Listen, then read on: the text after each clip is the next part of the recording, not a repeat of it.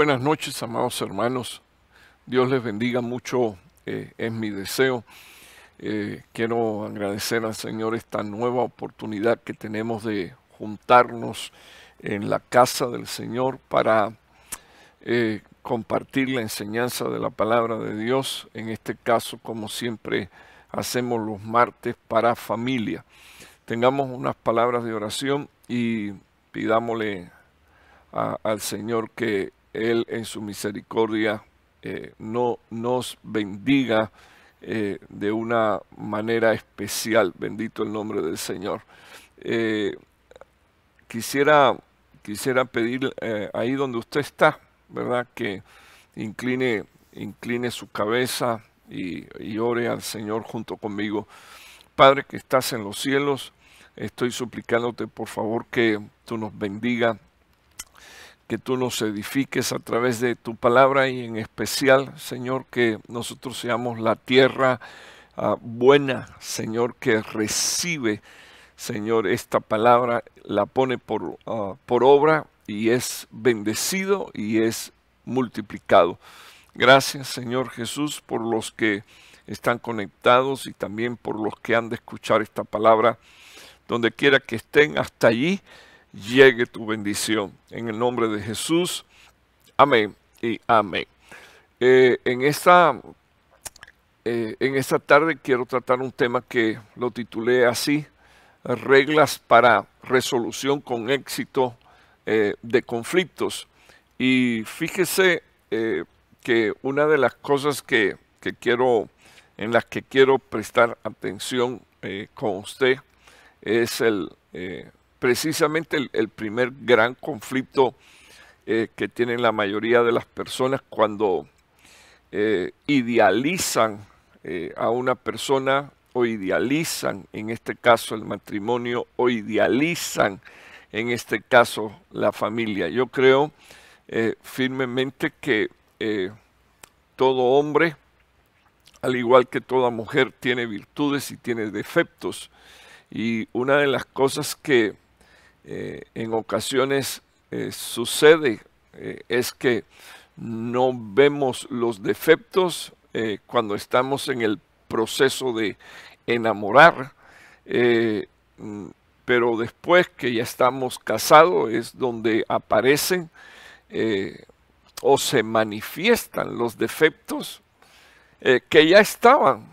Y no es que intencionalmente eh, uno de los cónyuges quisiera ocultarlo, sino que sencillamente, eh, definitivamente cuando una persona eh, convive con otra es cuando mejor la conoce, es cuando uno realmente conoce una persona, cuando uno convive con esa persona y está con esa persona dentro de una misma casa, bajo un mismo techo, y, bajo el, ese, ese proyecto de vida que la palabra del Señor menciona, que es el matrimonio.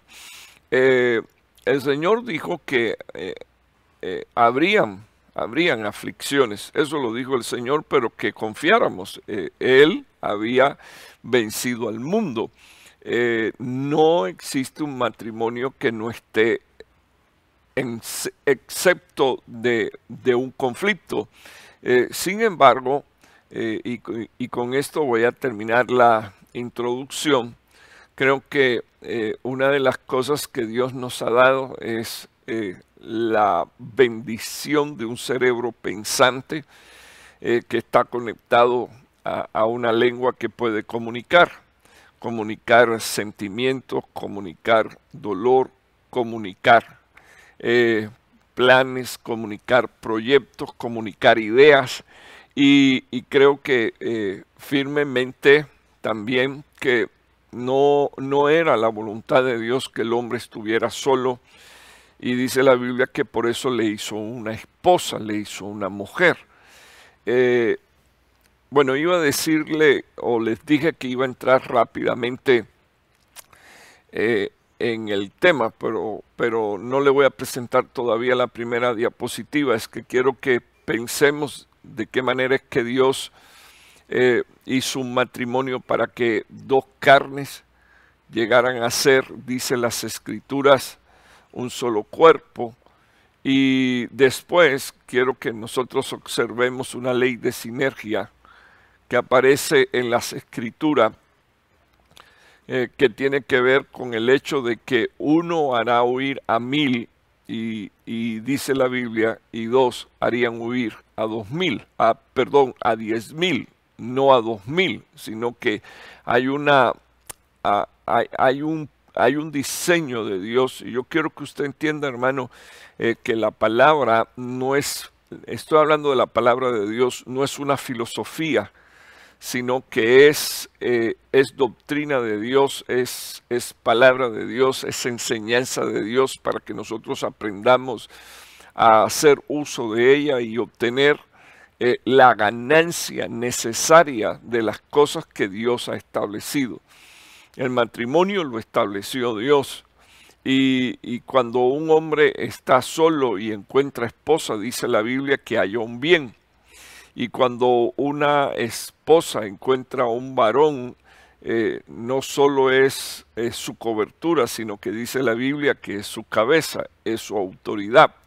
Eh, así que cuando ah, en la forma en que Dios diseñó el matrimonio, yo creo firmemente que lo diseñó bajo principios bíblicos, no para que estuvieran eh, eternamente bajo un conflicto, luchas eh, de poder, eh, tristezas o amarguras, sino para que juntos los dos mantuvieran una unidad que está en la palabra, unidad del espíritu, unidad de fe, unidad de incluso de doctrina para, para tener todos un mismo sentir y una misma manera de pensar.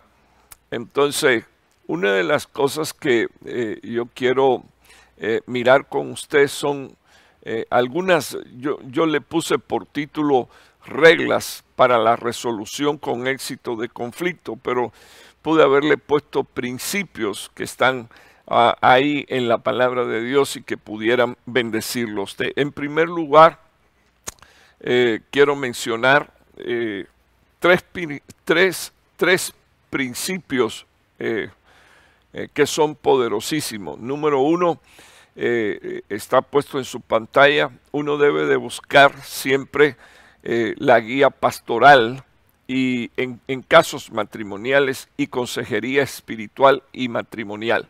Entonces, ah, cuando, cuando nosotros miramos a la luz de la palabra de Dios,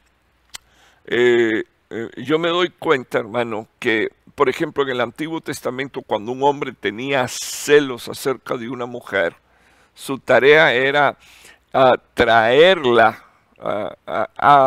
y que vinieran los dos juntos. Bueno, yo dije traerla, pero es eh, que llegara el matrimonio, llegara el esposo, llegara la esposa y se presentaran delante del sacerdote para que el sacerdote eh, definitivamente juzgar el caso haciendo uso de las dos piedras que él tenía entre el pectoral y su corazón que se llamaban Urín y Tumín, luces y perfecciones. Entonces, eh, miramos en las escrituras eh, las funciones pastorales y una de las funciones eh, pastorales es enseñar y, otras de las funciones pastorales es aconsejar. Eh, otra de las funciones pastorales es velar por la condición de las ovejas. Eh, hay, hay, hay ovejas que se vuelven especialistas. Cuando me refiero a ovejas estoy hablando de matrimonios que son cristianos pero se vuelven especialistas en esconder eh, eh, sus problemas, sus conflictos. Y cuando digo que se vuelven especialistas, eh, es porque cuando usted los ve, ellos tienen una fachada. En, su fachada incluso terminan usando dones que ya que, Dios los dio y que la Biblia dice que son irrevocables, dones que incluso dice la palabra de Dios que se usan por la fe. Entonces, eh, mm, no importa qué tan mal esté su matrimonio, eh, definitivamente eh, para algunos es más importante el ejercicio del matrimonio y, de, perdón, del don y, y, no el ejercicio de ministración que corresponde a un matrimonio que tiene que ver con el hecho de que ambos dos se ministran, ambos dos se ponen de acuerdo, ambos dos buscan el hacer la voluntad de Dios, ambos dos llegan a un acuerdo bíblico de qué cosa tengo que hacer, qué tengo que obedecer, qué tengo que sentir, qué tengo que pensar y qué tengo que hablar. Cuando no existe, hermano, eh, aparentemente una solución, eh, una de las mejores eh, maneras de resolver un problema, en este caso matrimonial, es buscar guía, consejería pastoral. Puse en primer lugar buscar la, guía o la dirección pastoral, pero buscar una consejería o una consejería espiritual, porque personas ah, ah, con conflictos ah, espirituales eh, son personas también con conflictos eh, emocionales y con conflictos hasta morales. Entonces, muchas de las cosas eh, tendrían que, tendríamos que verlo a la luz de la palabra de Dios. Muchas de las cosas que a veces suceden dentro de un matrimonio tendríamos que valorarla bajo principios primeramente espirituales y luego, por supuesto, encontrar en las escrituras eh, un modelo eh, de, conducta eh, que tiene que ver con el ejercicio de la piedad y que se aplica, que se aplica ah, tanto a, la vida eh, de un soltero como a la vida de ese mismo ya casado. O sea, uno no deja de ser cristiano porque se case, todo lo contrario. Uno, uno debe de continuar eh, usando principios bíblicos de manera, hermano, que uno no solo sea bendecido, sino bendiga a su cónyuge. Entonces, eh, el segundo, el, segundo, la segunda regla es esta. Eh, si, existe un historial de, problemas ah, que son importantes, eh, si existe ya un historial de conflicto, de cosas que se repiten, eh, creo que lo más importante es que decida eh, un momento, apartar un momento y, buscar un lugar para hablar. Entonces es importante, es importante no caer como una gotera y cada cinco minutos estar hablando de un conflicto, de un problema, porque quien esté al lado nuestro se va a cansar. Pero, pero sí es importante que nosotros entendamos que si ya existe un historial, cuando hablo de un historial, no es la acumulación hasta que una persona revienta, sino que es ah, varias cosas que se han ido juntando y que, y que son importantes. Entonces es importante eh, que usted se ponga de acuerdo con su cónyuge y usted le diga, necesito hablar contigo, me gustaría que tú decidas el momento en que lo vamos a hacer eh, y en el lugar donde vamos a estar para hablar.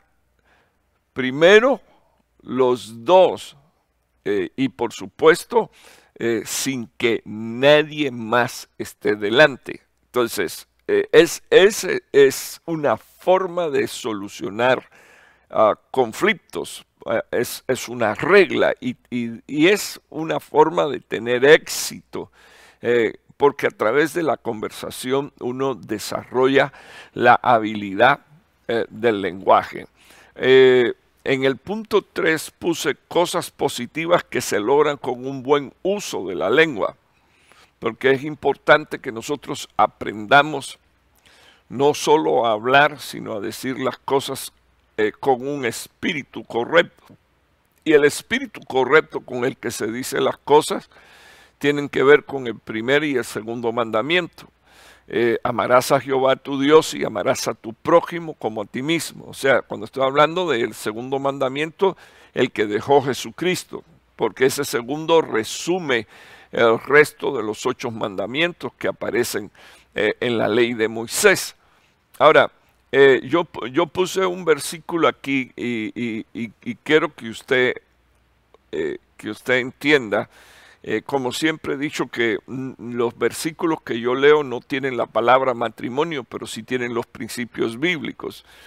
entonces en Isaías 54 leemos, el Señor Dios me dio lengua y cuando usted busca en el original hebreo es lenguaje. Me dio un lenguaje de discípulo.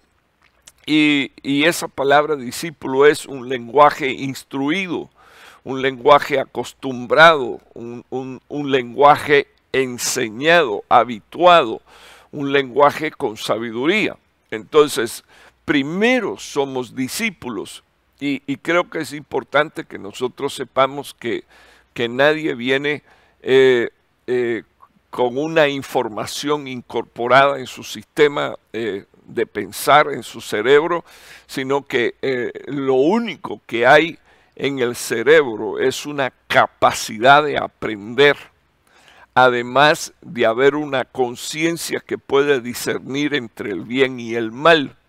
Así que cuando una persona está Ah, dispuesta a aprender y tiene en su corazón el deseo de hacer las cosas bien hechas, eh, el deseo de bendecir a su cónyuge, el, el, deseo de demostrar que sinceramente hay una voluntad ah, de que no solo permanezca el matrimonio, sino que también funcione.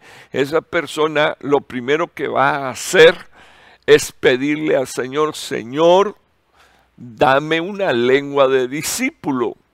Porque si tenemos una lengua de discípulo, tenemos un corazón de discípulo. La Biblia dice que de la abundancia del corazón habla la boca. Así que cuando usted y yo tenemos una lengua de discípulo, tenemos un corazón de discípulo. O sea, somos personas que estamos dispuestos a ser instruidos por Dios instruido por la palabra, instruido por el Espíritu Santo de Dios. Y no deberíamos de restarle importancia a nada si, si realmente lo que está sucediendo afecta eh, nuestra relación conyugal, conyugal ah, o, o, afecta eh, eh, nuestra relación familiar. Así que como somos un enter o somos ah, seres colocados ah, alrededor de, otros, de otras personas, no podemos estar pensando que no afectamos a otro con nuestras actitudes. De hecho, afectamos a otro con el testimonio de nuestra vida. Así que encontramos en la palabra eh, un sinnúmero de indicaciones. Por ejemplo, vuestro sí sea sí y vuestro no sea no. Vuestras conversaciones sean conocidas, bendito el nombre del Señor, como conversaciones que están sazonadas. O sea, hay principios bíblicos que establecen cómo un hijo de Dios ha de comportarse y eso hay que llevarlo al matrimonio y eso hay que llevarlo a la relación familiar. Entonces, el primer, el, el primer versículo y principio bíblico que quiero tomar es este necesito pedirle a Dios que Dios me dé una lengua de discípulo, porque si tengo una lengua de discípulo, eso quiere decir que tengo un corazón, pensamientos, sentimientos y voluntad de discípulo. O sea, tengo la disposición en mi corazón de aprender a hacer las cosas correctamente. Entonces, el Señor te puede enseñar, pero también Dios tiene a hombres Ah, que ha preparado y que ha capacitado y que uno puede buscar y preguntarle qué debo de hacer en esta situación, cómo debo de actuar en esta situación y reconocer, hermano, que uno falla, que uno falta, pero dice la palabra de Dios que si uno falta, eh, abogado tiene para con el Padre a Jesucristo su Hijo y una gota de su sangre nos limpia de todo pecado. Lo próximo que tendría que haber es un reconocimiento de que cometí un error y pedir perdón. Y el que pide perdón, eh, entonces ah, es, sanado y es restaurado. Entonces, así dijo eh, eh, este, este profeta, Dios me dio, Dios me dio un corazón de discípulo o una lengua de discípulo, una lengua instruida, habituada, una lengua enseñada, una lengua de sabio. Y entonces mire para qué Dios hace después esto. O sea, aquí viene eh, la manifestación del propósito, para que yo sepa sostener con una palabra al fatigado. O sea, ¿dónde vamos a ir a buscar fatigados? Ahí mismo dentro de nuestra casa, ahí mismo dentro de nuestra familia si usted no es una persona que le gusta ser corregido y enseñado, si usted no es una persona eh, que le gusta ser discípulo y disciplinado, entonces es imposible que usted pueda llegar a tener una palabra con la cual usted pueda sostener al fatigado que tiene a su lado. Estoy hablando a su cónyuge estoy hablando a sus hijos, estoy hablando de su familia, o sea, es la oportunidad de entender que eh, hay cosas muy positivas que se pueden lograr con el uso de tu lengua, pero tu lengua tiene que ser la lengua y el lenguaje de un discípulo, o sea, de uno que se sentó a, una mesa con su maestro para ser enseñado y ser primeramente uno edificado y luego después ah, poder edificar a, todo, a todo aquel que está ah, fatigado. Eh, eh, fíjese que en el original hebreo esa, esa expresión es como de una huida agotadora.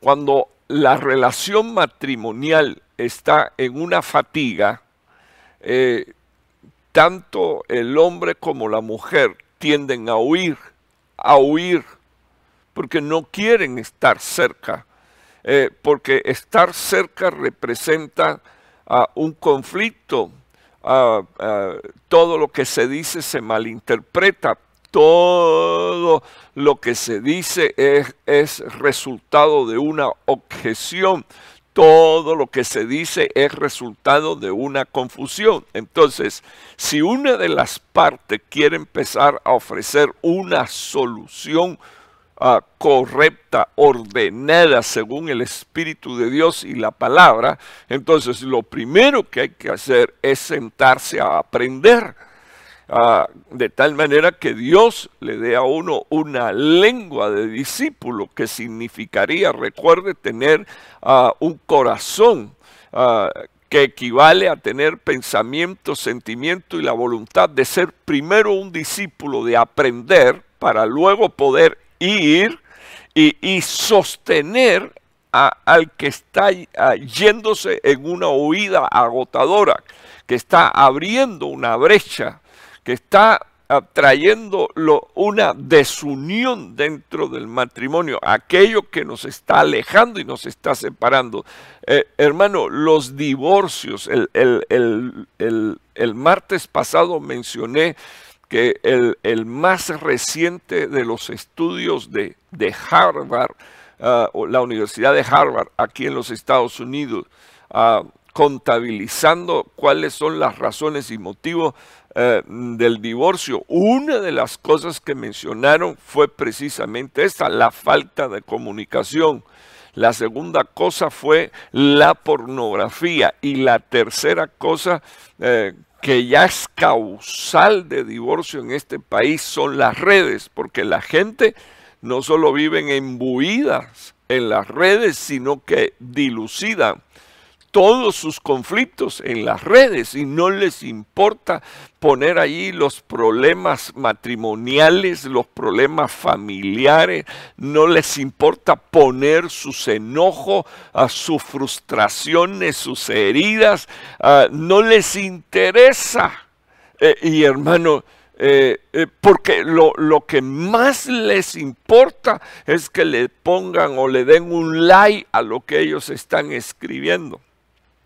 Es impresionante cómo, cómo el enemigo ha estado usando armas y herramientas eh, para destrucción de, matrimonios y de familia. Y si no hay una iglesia que no sabe entender estos principios, eh, está destinada al fracaso. En el nombre del Señor Jesús, yo espero que esta palabra te sirva. Así que ahí están las primeras tres cosas. Busca guía pastoral, pero necesitas primero una consejería espiritual y luego la matrimonial. Porque las cosas que se ven son el resultado de las que no se ven. Así que necesitamos entender que si existe ya un historial de problemas, entonces es mejor decidir hablar y hay que escoger el momento oportuno y escoger un lugar donde haya o exista la privacidad para poder conversar y, poder eh, intercambiar eh, las inquietudes o las dificultades que hay. Finalmente les recuerdo que, que esas cosas positivas que se pueden hacer con una lengua, se comienza a, hacer con una lengua de discípulo. Quiero que veamos el, próximo, eh, el próximo punto o los próximos tres puntos. Eh, dije eh, que iba a estar hablando de algunas reglas para resolución de conflictos con éxito. Así que tenemos aquí los próximos tres puntos. Número uno, procure comprender en vez de discutir. O sea, una de las cosas que nosotros tenemos que aprender a, hacer es en, primero comprender antes de discutir. E, es, muy, es muy común en la mayoría de los matrimonios discutir antes de comprender e inclusive a veces cuando eh, se discute eh, y, y y, existe la voluntad eh, del otro cónyuge eh, de que realmente no se discuta, sino que se entienda, lo que surge es la expresión, espérate, no me estás entendiendo, o no, o no, o no me di a entender, no me comprendiste, espérate, no estoy queriendo decir esto. Pero eh, necesariamente la regla que nos libra de, una, de una, discusión es primeramente ah, procurar comprender en vez de estar en la disposición de, de, terminar o de comenzar una discusión que usted sabe cómo comienza, pero nunca sabe cómo termina. Entonces, en segundo lugar, eh, y esto es importante, eh, que usted deje hablar a su cónyuge. Y cuando estoy diciendo así, es importante que usted deje hablar a su cónyuge. Eh, yo aconsejaría a todo varón que deje primero hablar a su esposa, pero que también la mande a callar cuando lleve mucho tiempo hablando y patinando sobre lo mismo. Y le diga, no, espérate un momentito, ya dijiste esto, ya dijiste esto, ya dijiste esto, ya dijiste esto, ahora lo estás volviendo a repetir. Ah, cuando, cuando cuando una mujer está repitiendo lo mismo con lo mismo, o, un hombre está repitiendo lo mismo con lo mismo, entonces eh, eh, el sexo del que sea, si, es el hombre que lo está haciendo, entonces eh, lo que está haciendo es regañando como si él fuera el padre. Y si es la mujer la que insiste y repite y repite y repite y repite y repite lo mismo, entonces lo que está sucediendo es que ella está hablando como si ella fuera la madre de su esposo. Entonces, evidentemente hay una falta de respeto y evidentemente hay una falta de orden. Entonces, ah, la regla es dejar hablar a su cónyuge, pero que cuando al otro le toque hablar, quien estuvo hablando se calle y oiga lo que su cónyuge quiere decir. Así que lo primero es comprender en vez de discutir. Y lo segundo es dejar hablar a su cónyuge. El tercer punto, ah, que es una regla, eh, yo lo puse aquí, hablar con suavidad y ser amable. ¿Por qué? Porque ah, aquí puse a continuación versículos bíblicos que lo pueden ayudar a entender que son principios bíblicos que están aquí en la palabra y que si uno los pone en práctica eh, van a bendecir extraordinariamente al matrimonio y van a bendecir extraordinariamente a la familia. Proverbios 15, 23, el hombre se alegra con la respuesta adecuada. Y una palabra a tiempo, cuán agradable es. O sea, aquí tenemos un primer principio. Dice la Biblia que el hombre se alegra con la respuesta adecuada. O sea que la palabra aquí respuesta se pudo haber traducido con la réplica favorable o contradictoria. Eh, eh, con la respuesta, con responder, pero, pero cuando la respuesta es adecuada, la Biblia dice que el hombre lo que hace es alegrarse.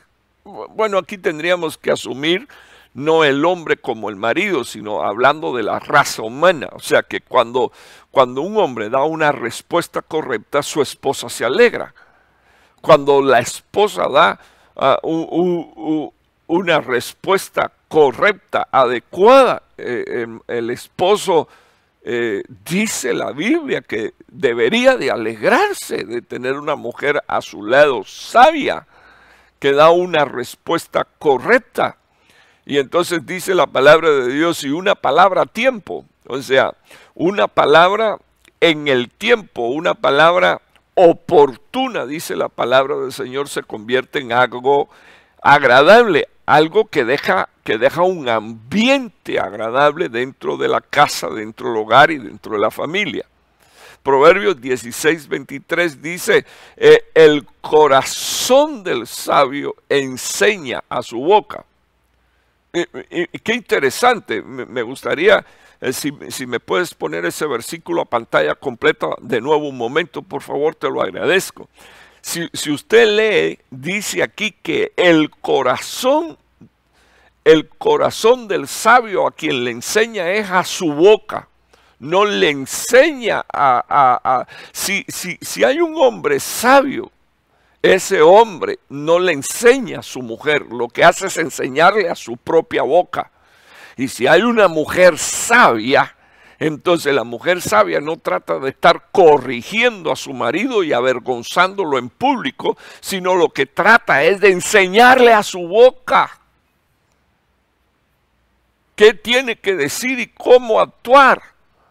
Entonces, son principios bíblicos que se los estoy encajando al matrimonio. Amén, claro que sí, porque sirven.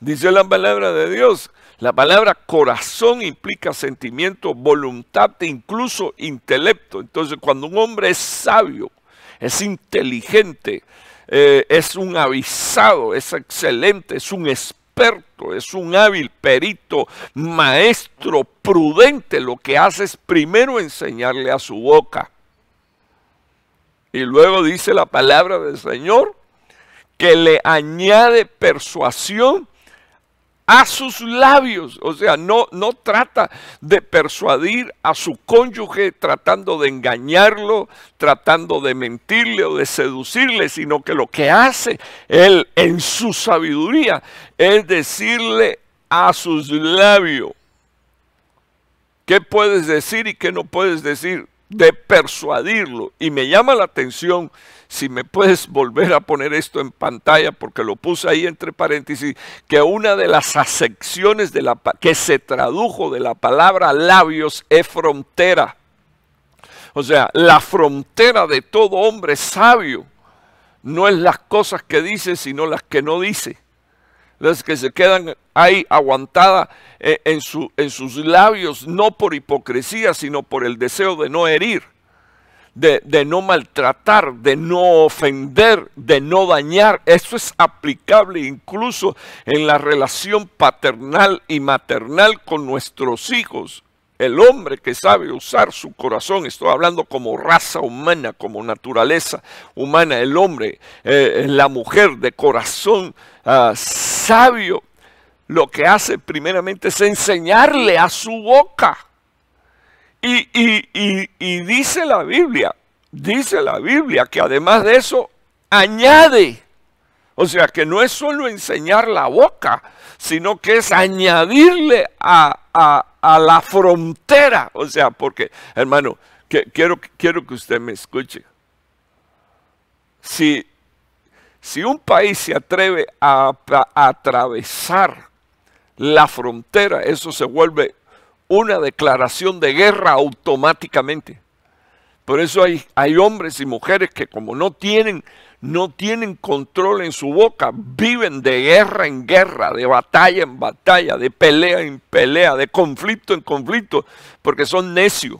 El sabio enseña a su boca, dice la Biblia, el sabio de corazón, el sabio de pensamientos, el sabio de sentimientos y el sabio de voluntad. O sea, el sabio que tiene la voluntad de mantener la paz dentro de su casa, primero enseña su boca y luego dice la Biblia que le añade a su frontera, que son los labios, que son los labios, a su frontera, que son los labios, le añade la persuasión. O sea, Primero, el cuidado. El cuidado. Persuade a, sus labios, no, esto no puede salir. No, esto hay que decirlo de otra manera. Porque si no, hermano, violación de la frontera es guerra. Así que eh, ese es un consejo que le quiero dar. Palabras que usted dice, palabras que ya no puede recoger palabras que fueron escuchadas en el mundo espiritual, palabras que fueron escuchadas por los testigos, por la nube de testigos tan grande que tenemos, los visibles y los invisibles, los que pertenecen al reino de la luz y los que pertenecen al reino de las tinieblas. Palabras que usted diga son palabras que son escuchadas incluso hasta por Dios, porque los hombres que hablaron mal de Dios, dice la Biblia, Ah, hubo otros que se levantaron y hablaron a favor de Dios y Dios estaba escuchando a ambos. Y cuando escuchó a los hombres que hablaron bien de Dios, mandó a buscar un libro y dijo, háganme favor, tráiganme un libro acá. Y le ordenó a sus siervos que registraran las palabras que hablaron estos bien de Dios. Entonces imagínese usted. Bueno, eh, por último, déjeme leer el versículo 24 del capítulo 16 de Proverbio. Panal de miel son las palabras agradables, o sea, palabras agradables, dichos, discurso, razones, señalamientos. O sea, no puedo hablar, claro que sí puede hablar, porque si no pudieras hablar era la anulación de lo que tú eres. Pero tenemos que aprender a, a decirlo con palabras agradables. Dice la Biblia, como panal de miel son las palabras agradables. Mire aquí entre nosotros, hermanos, eh, uno de los animales más fieros que hay sobre la faz de la tierra, un oso, cuando encuentra panal de miel, se deleita eh, en, comer la miel y no importa si las abejas está, lo está picando. Entonces, si, si si tienes a, tu lado eh, un marido que es un oso, vuélvete un panal de miel y, y verás cómo viene y come de la miel y no, y no le va a importar que tú lo estés picando, que tú le estés señalando y diciendo, diciéndole las cositas que está haciendo mal hechas. Si, eh, hermano, hermano varón, si tienes una osa por mujer, entonces háblale, háblale con dulzura, háblale con amor y te vas a dar cuenta que ella viene y se come toda la miel del panal y no importa que tú le estés, la estés aguijoneando y no la estás atacando. Porque dice la Biblia que como aguijón es la enseñanza de un maestro sabio. Qué importante, hermano, es entender el principio. O sea, no es que te calles, es que aprendas a decir las cosas sabiendo que con tu boca Tú puedes edificar o puedes destruir tu casa. Panal de miel son las palabras agradables, dulces al alma y dice la Biblia salud para los huesos. Es importante que nosotros entendamos que la dulzura de palabras sana los huesos. Amén. Bueno, voy, voy, voy a transitar para, para mi, mi, próxima, mi próxima diapositiva. Y déjenme ver qué tan rápido puedo ir porque quiero terminar el tema. Aquí vienen las otras tres reglas. Eh, si fuese necesario, tómese un descanso. Si usted se da cuenta que, tiene problemas para controlar eh, su boca, su enojo, lo primero que tiene que hacer es tratar de bajar sus, sus decibeles, eh, calmarse, Por eso estoy aconsejando como regla un descanso. Un descanso que podría, que podría eh, ser incluso, dado un conflicto demasiado fuerte donde hay agresiones verbales y físicas, podría ser una separación temporal. Eh, y una separación temporal, así como dice la Biblia, para buscar primeramente el rostro de Dios, pero no por mucho tiempo, sino una separación para buscar el rostro de Dios, sanar el espíritu, recibir ministración para el espíritu, pero luego regresar a arreglar y ordenar las cosas que necesitamos arreglar dentro de nuestra casa, especialmente dentro del matrimonio. Eh, eh, segunda regla, eh, usar un lenguaje apropiado que no tiene que ver con la dulzura, sino que cada, cada cosa y cada evento tiene un lenguaje apropiado y usted debe de buscar el lenguaje apropiado, no sofisticado, sino el apropiado, el, que entiende, el lenguaje que entiende su esposa. Y no me venga a decir, ay, apóstol, que mi mujer como único entiende es agarrotazo. Que el Señor los reprenda. Eh, el lenguaje adecuado para que, para que su esposa sea ministrada el lenguaje adecuado para que su esposo sea bendecido y se sienta honrado por, por las palabras de su esposa. Ah, después, después, después, la tercera regla que tengo aquí en esta diapositiva es ceñirse al tema. Eh, hablar únicamente del presente actual. ¿Por qué uso esto? Porque algunas personas dilucidan un problema, un conflicto y, pasado un año, dos años surge otro y en medio de la conversación, un año después, vuelven a hablar del conflicto que hace un año sucedió, que ya se había dilucidado y que supuestamente se había perdonado.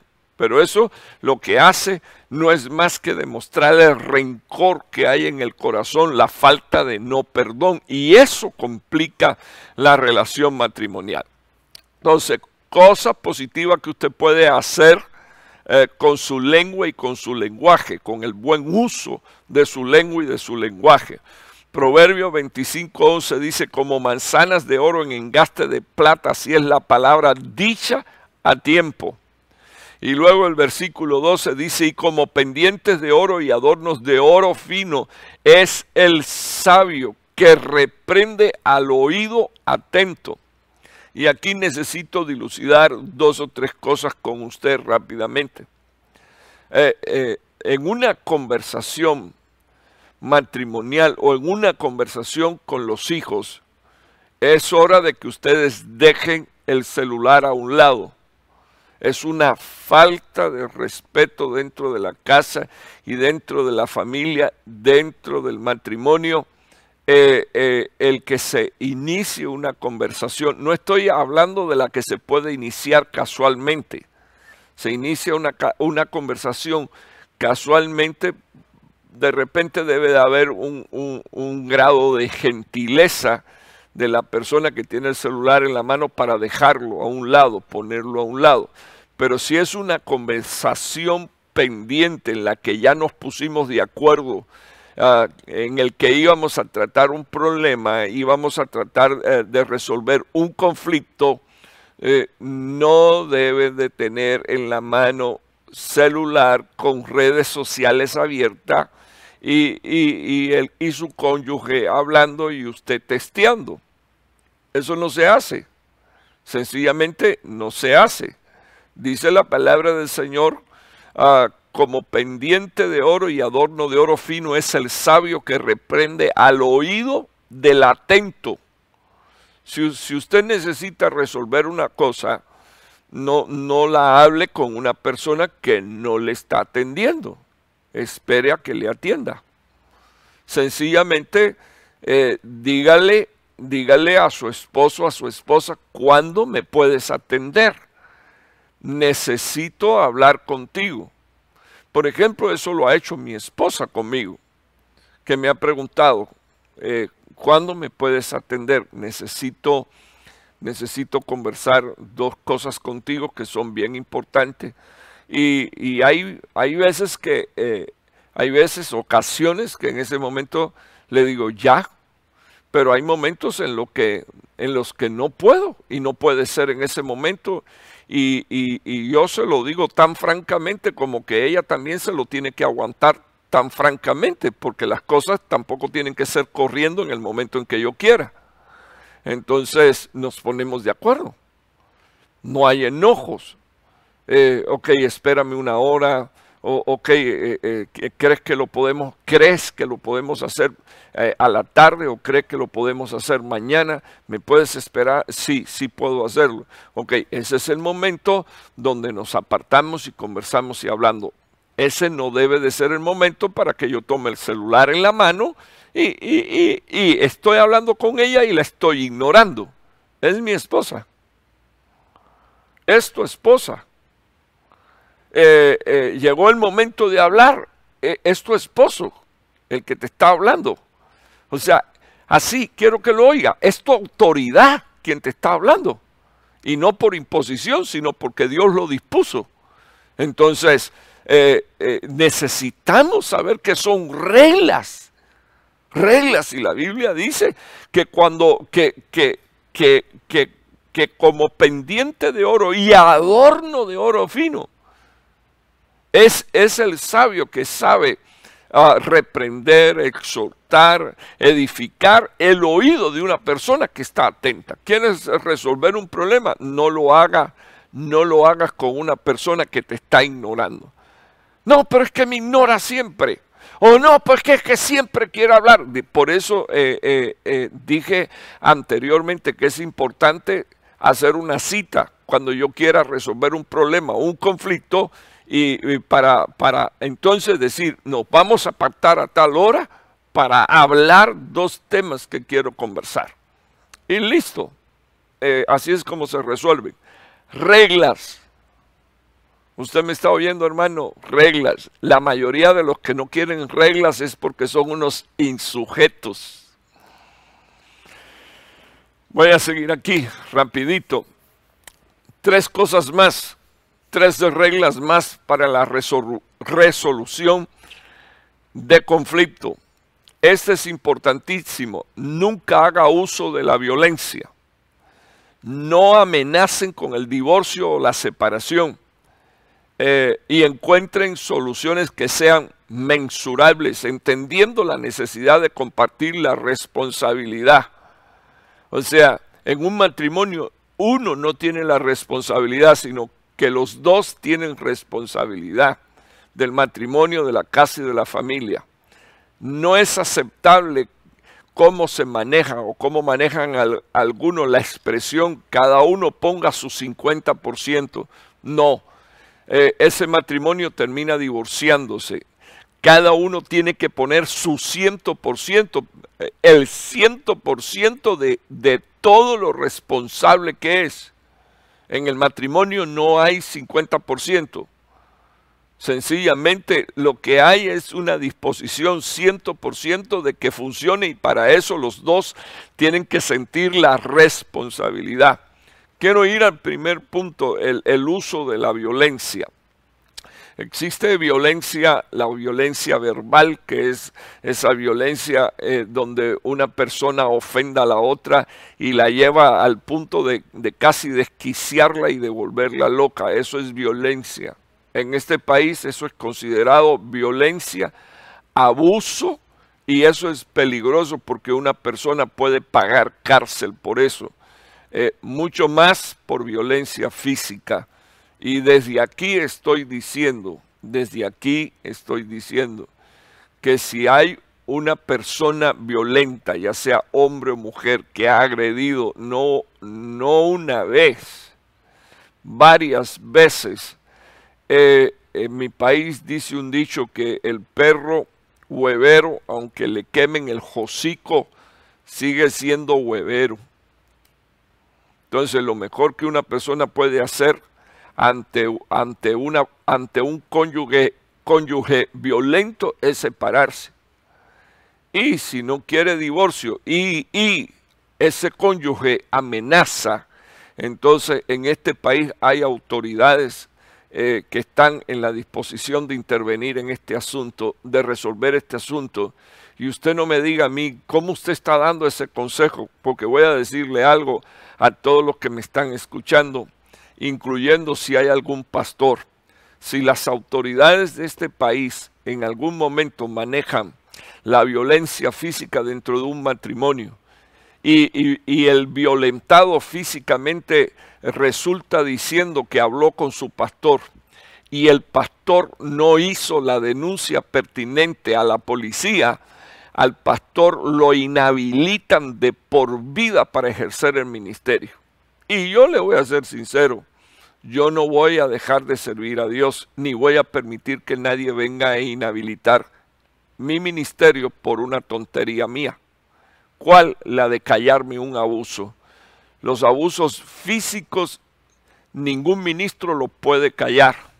Abusos de menores en este país, mucho menos esconder dentro de la iglesia violadores y abusadores de niños. Eso es un delito y una felonía de primer grado en este país, castigado con decenas de años. Entonces, eh, yo espero con la ayuda del Señor que usted entienda ante el peligro en, que, en el que estamos y una de las reglas para la resolución de conflicto es que nunca puede haber dentro de un matrimonio uso de violencia. Porque el matrimonio lo que se parece es a la relación de Cristo y la iglesia. Y una de las cosas que yo quiero decirle a usted es que Jesucristo jamás ha maltratado a la iglesia. Eh, es, más, dice la Biblia que Él se la presenta a sí mismo sin defectos, sin manchas y sin arruga. Así que cuando, cuando Cristo nos está mirando, está mirando a la iglesia, a su amada, a su esposa, la ve hermosa y la ve sin defectos, eh, ni, ni espirituales, ni morales, ni físicos. Eso es lo que dice la palabra. Entonces es bueno que nosotros entendamos por qué las reglas. Porque las reglas están para que funcione lo que necesitamos que funcione. Eh, Proverbios 16, 21 eh, dice la Biblia, el sabio de corazón será llamado prudente. Prudente, el que es sabio, sabe separar mentalmente y distinguir, observar, prestar atención y por sobre todas las cosas es un hombre cuerdo. Es una locura maltratar físicamente a tu esposa. Aunque en este país también se, se dan los abusos de mujeres hacia sus esposos. Ah, ah, dice la Biblia, la dulzura de palabras aumenta ah, la persuasión. Y aquí viene eh, la expresión palabra y la puse porque lo primero que encontré de esa palabra hebrea que se tradujo palabra es que no es dabar, es otra palabra hebrea que significa frontera.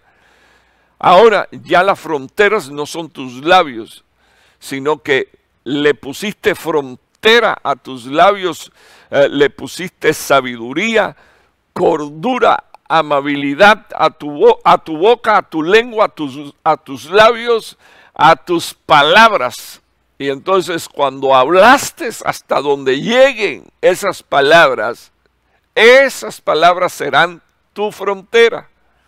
Entonces, e, eso es como cuando uno está predicando y esto está saliendo hasta donde lleguen mis palabras, son la frontera de mi boca, de, mis, de, de mi pensamiento, de mi sentimiento, de la doctrina que nosotros enseñamos como ministro, las palabras como frontera. Entonces, cuando la dulzura de la administración de una palabra se vuelve frontera donde quiera que llegue, se vuelve o aumenta, dice la palabra de Dios, la persuasión. Gente dicen, reconozco que he errado. Hombres y mujeres dicen, reconozco que he pecado contra Dios. Hombres y mujeres reconocen, he actuado mal y he hecho mal delante de ti. Eso fue lo que hizo David cuando cometió adulterio. Y dice la palabra de Dios que sus, sus palabras La frontera de sus palabras fue el trono de la gracia y de la misericordia. Y cuando dijo, yo he pecado, ese soy yo, Natán le dijo, no vas a morir. Entonces es importante, hermano, que nosotros sepamos entender el poder que tiene la palabra de Dios en nosotros para hacer germinar el milagro de la vida, de la bendición y de la prosperidad. Quiero terminar con estos tres puntos a los que no le puse versículo, eh, pero es importante que usted entienda que las reglas tienen excepciones.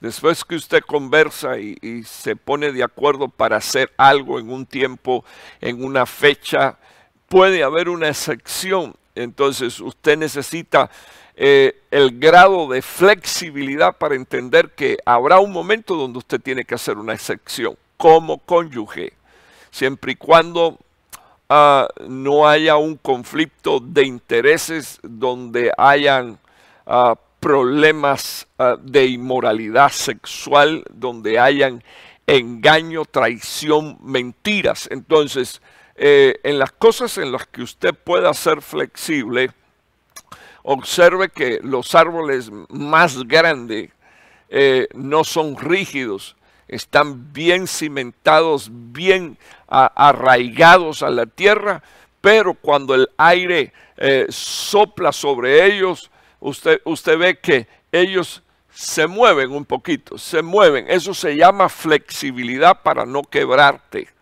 La gente inflexible generalmente se quiebra. Terminan con ataques de histerias, con ataques de llanto, con conflictos en su mente, en su espíritu, que termina incluso hasta afectando su salud, porque algunas, algunas personas que padecen de úlceras pépticas, es precisamente por causa de su enojo, de su ira, de su intolerancia. Eh, eso puede traer problemas de presión arterial, eh, puede traer un, sinnúmero de conflictos. Estoy hablando en la salud física, imagínese usted en la emocional y en la espiritual. Entonces es necesario que usted aprenda, aprenda a, a ser flexible y es probable que después que ustedes se hayan puesto eh, de acuerdo con algo, tengan que hacer una excepción. Eh, acuerden recordatorios neutros, tales como dejemos que el calendario sea el que lo marque, porque generalmente a veces sucede que los esposos ni siquiera como no, como no, no se comunican, no, no, no saben ni cómo hablar, ni siquiera se, pueden, se pueden poner de acuerdo para hacer una salida. Entonces, y como no existe la flexibilidad, eh, de repente a uno de los dos se le ocurre decir, ¿por qué no vamos al parque? Y el otro dice, no me dijiste nada y yo no voy a ir hoy a ningún lado y siempre es no, no, no, no. Entonces, para cambiar eso, eh, lo primero que tenemos que hacer es ponernos de acuerdo qué día vamos a pasear y ponernos fecha. Los acuerdos o que son recordatorios neutrales. Vamos a dejar en el calendario cuando salimos de vacaciones. Y eso no se puede cambiar y no se puede tocar. Bueno, ahorita dije que habrán excepciones y necesitamos ser flexibles, de manera que de repente un cónyuge se enferma o se murió y ya no hay salida a ningún lado, ¿verdad? Entonces, pero, pero cuando las, las cosas están tan tensas, uno tiene que buscar mecanismos para que el matrimonio continúe funcionando. Así que eh, lo último que quiero eh, decir es que eh, ustedes con conflicto van a necesitar volver a evaluar y revisar las soluciones que dieron. Y cuando digo revisar, ¿por qué evaluar qué funcionó, qué no funcionó, qué necesito cambiar, pero siempre bajo las reglas anteriores. Un corazón para Dios, un corazón lleno de sabiduría, un corazón lleno de amor, un corazón lleno de principios bíblicos para bendecir al que me escucha. Dios te bendiga mucho. Padre que estás en los cielos, bendigo a todos los que están bajo el sonido de mi voz y te estoy suplicando en el poderoso nombre de Jesús que tú, Señor, oh Dios, hasta donde llegue esta palabra, edifique, Señor, a todos cuantos la han escuchado. Te pido, Padre, que tú traigas sanidad al matrimonio y a la familia. Señor, hombres que se dedican a hacer estos estudios sociológicos están diciendo que para el año 2020 la crisis matrimonial a nivel uh, Estados Unidos y no solo en Estados Unidos, sino también a nivel mundial, ha sido, Señor o oh Dios, por estas tres causas. Señor o oh Dios, falta de comunicación, uh, pornografía, uh, sabiendo, Señor o oh Dios, que eh, en el tiempo de pandemia, cuando todos estaban en su casa, en vez, Señor o oh Dios, de mejorar la relación, Señor, matrimonial y familiar, se lanzaron a buscar, según, oh Padre, las concupiscencias y los deseos uh, desmedidos, Señor, de sus carnes. Te pido, por favor, Señor, oh Dios, que tú guarde a tu pueblo de todas estas cosas, de todo este tipo de contaminación, y te estoy suplicando, Señor, que tú incluso nos ayudes a hacer un uso apropiado, Señor, de las redes eh, y un consumo, Señor, apropiado, Dios mío, de las redes. De manera, Señor, oh Dios, que nuestra casa sea bendecida y sea fortalecida, en especial, Señor, nuestra relación conyugal y también, Señor, oh Dios, nuestra relación familiar. Te lo ruego en el poderoso nombre de Jesús, que es uh, sobre todo nombre. Con gracias, Señor. Amén y amén. Quiero bendecir a todos nuestros amigos eh, que se conectaron, a todos nuestros hermanos, compañeros de ministerio, a los hijos de esta casa, Jericín. Eh, quiero bendecir desde este lugar a los hermanos que cubro eh, en Italia, que cubro en, Canadá, eh, que cubro acá en los Estados Unidos y también en el país donde nací, Cuba. Desde aquí estoy enviando una palabra de bendición para todos mis amigos, hermanos e hijos espirituales, donde quiera que estén. Viernes, Dios mediante, a las 7 y 30, nuestro culto de escatología, tiempos finales y edificación de la iglesia. Y el domingo, Dios mediante estaremos tomando a Santa Cena. Que el Señor les bendiga de una manera poderosa. Tengan una feliz uh, tarde, noche, eh, en el nombre de Jesús. Le habla su pastor Raúl Martínez.